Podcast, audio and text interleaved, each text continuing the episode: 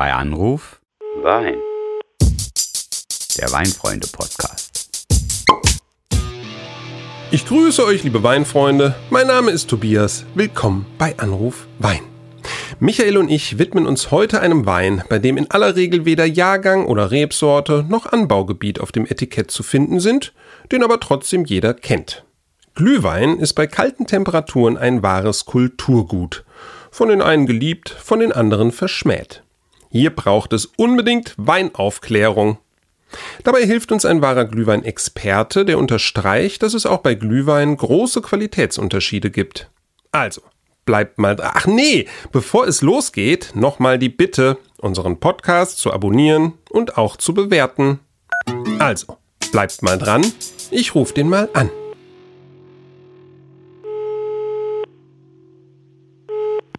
Gerade noch an den Gestaden des Duero und mit Tempranillo und Reserva auf Du und Du, jetzt bereits auf den Weihnachtsmärkten der Republik zu Hause, um sich als Glühweinverkoster einen Namen zu machen. Oh ja. Liebe Zuhörerinnen und Zuhörer, begrüßen Sie mit mir den One and Only, den Best Buddy unter den Podcastern, unseren hochgeschätzten Tobias, also known as Weinlakai. Ei, ei, ei. Kann man hier mal vielleicht ein bisschen äh, Applaus einspielen? Oh Gott.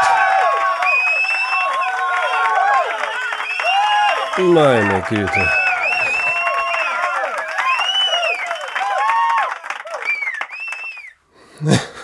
Gott, oh Gott.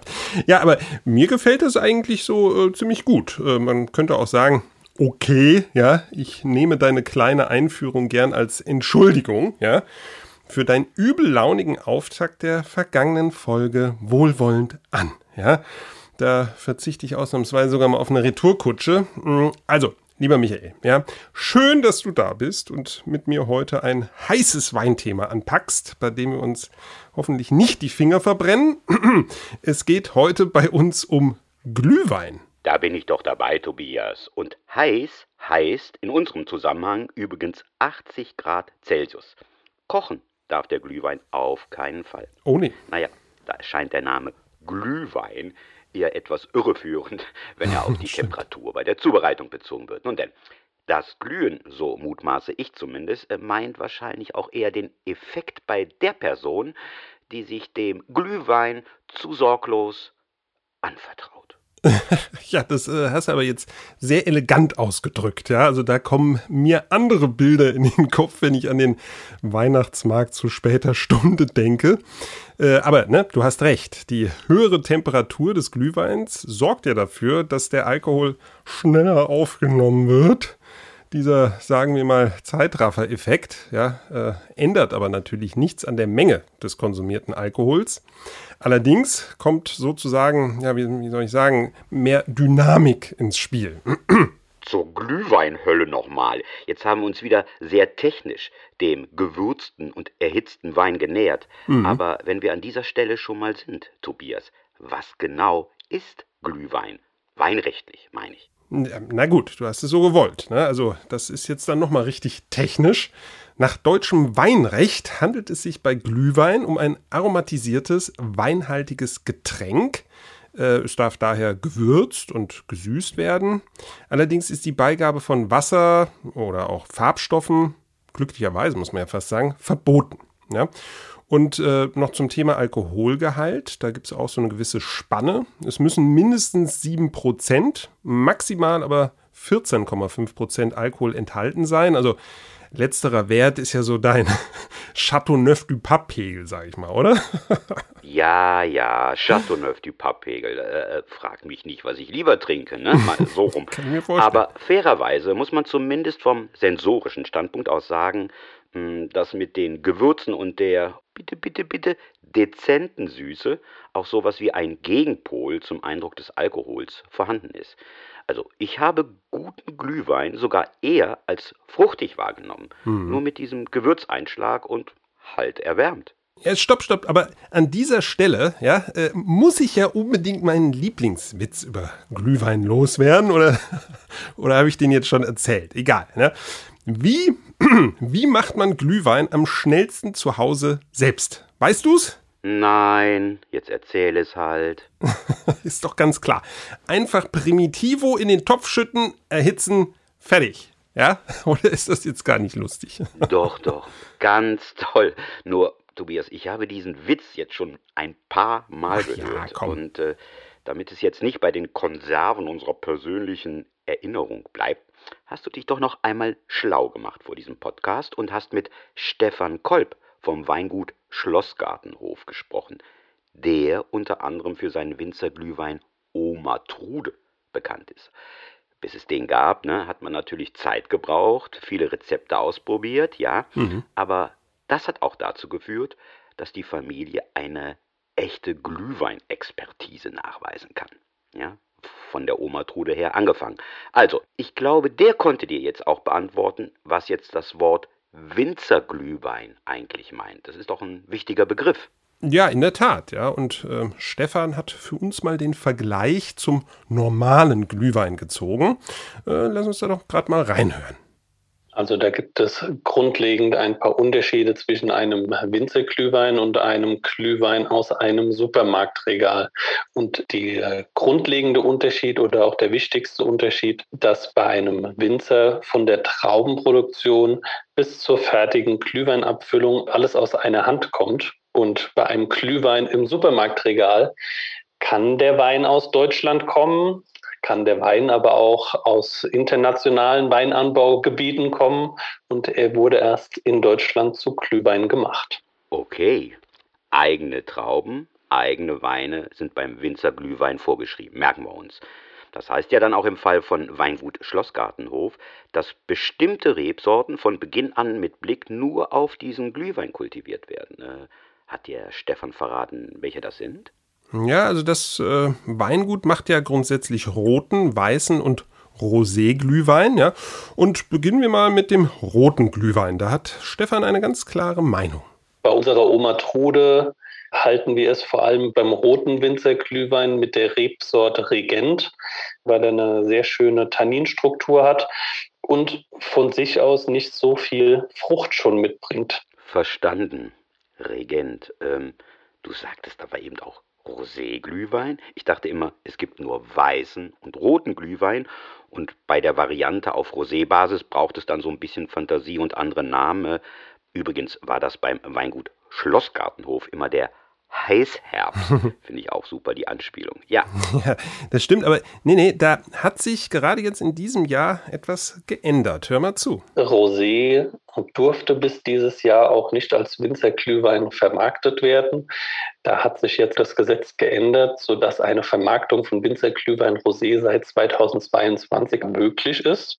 Ist doch spannend, oder? Also auch beim Glühwein, ja, zeichnet sich so eine Art Rosé-Trend ab. Ja, also hätten wir das schon mal für unsere Rosé-Folge gewusst. Aber egal. Noch einmal zum Glüh, ja, also zum Erhitzen. Ähm, es sind eben nicht die von dir genannten 80 Grad, es ist sogar noch weniger, ja, sagt der Experte. Hör mal, kannst du auch noch was dazulernen. Wichtig ist, dass der Glühwein nicht zum Kochen gebracht wird, sondern dass man den Glühwein maximal auf 70 Grad erwärmt, weil die Aromen, die jetzt im Wein sind und auch der Alkohol dem Wein ja enthalten bleiben sollen und wir am Schluss nicht einen verkochten Geschmack haben wollen. Und das heißt aber auch für uns, wir können den Glühwein auch wieder erwärmen, nur kochen sollte er in der Regel nicht. Jo, also 70 Grad, nicht 80, das merke ich mir.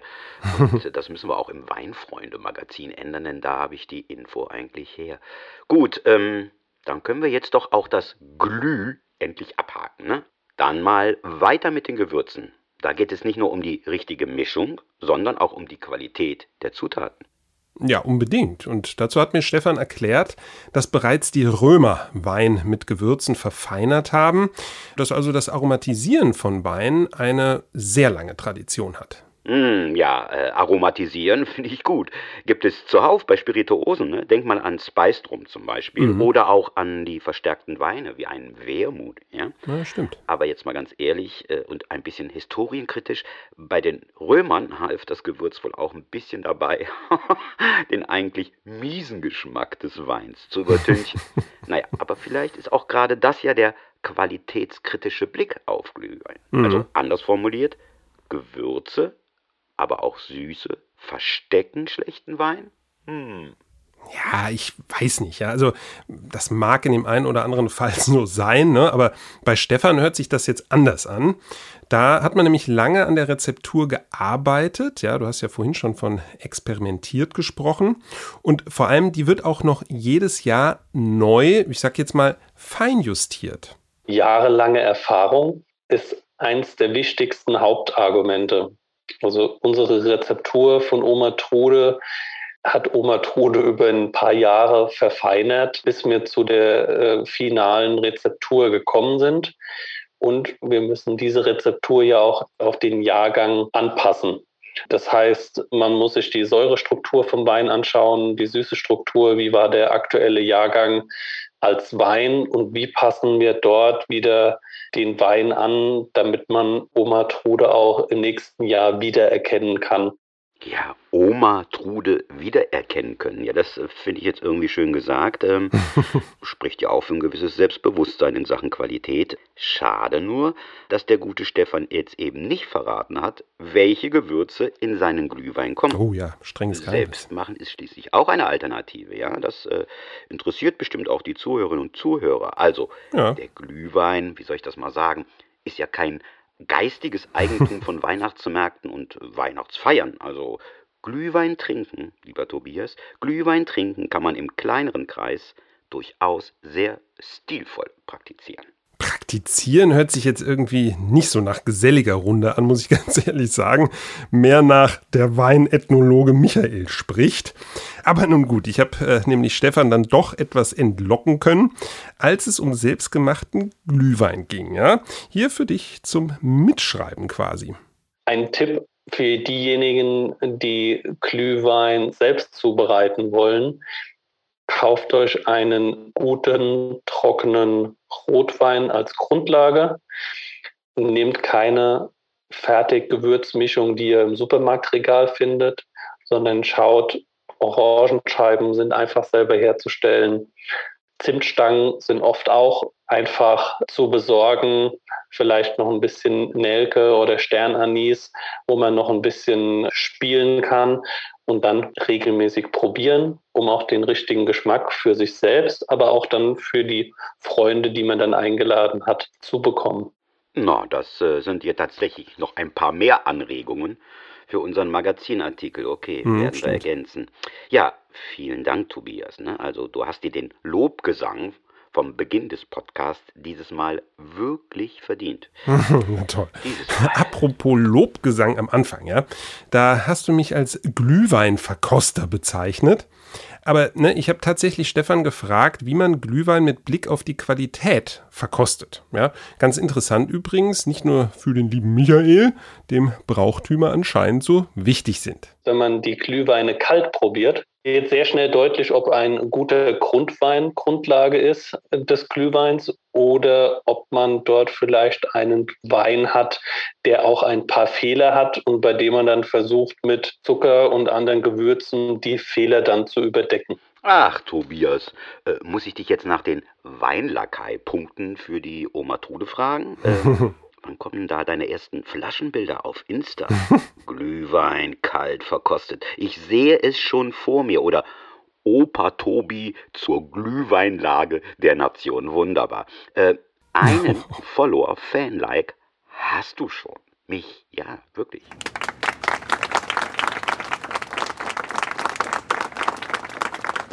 Ja, danke, danke, aber an ein paar Follower-Fan-Likes von euch da draußen wäre mir dann doch mehr gelegen, ganz ehrlich gesagt.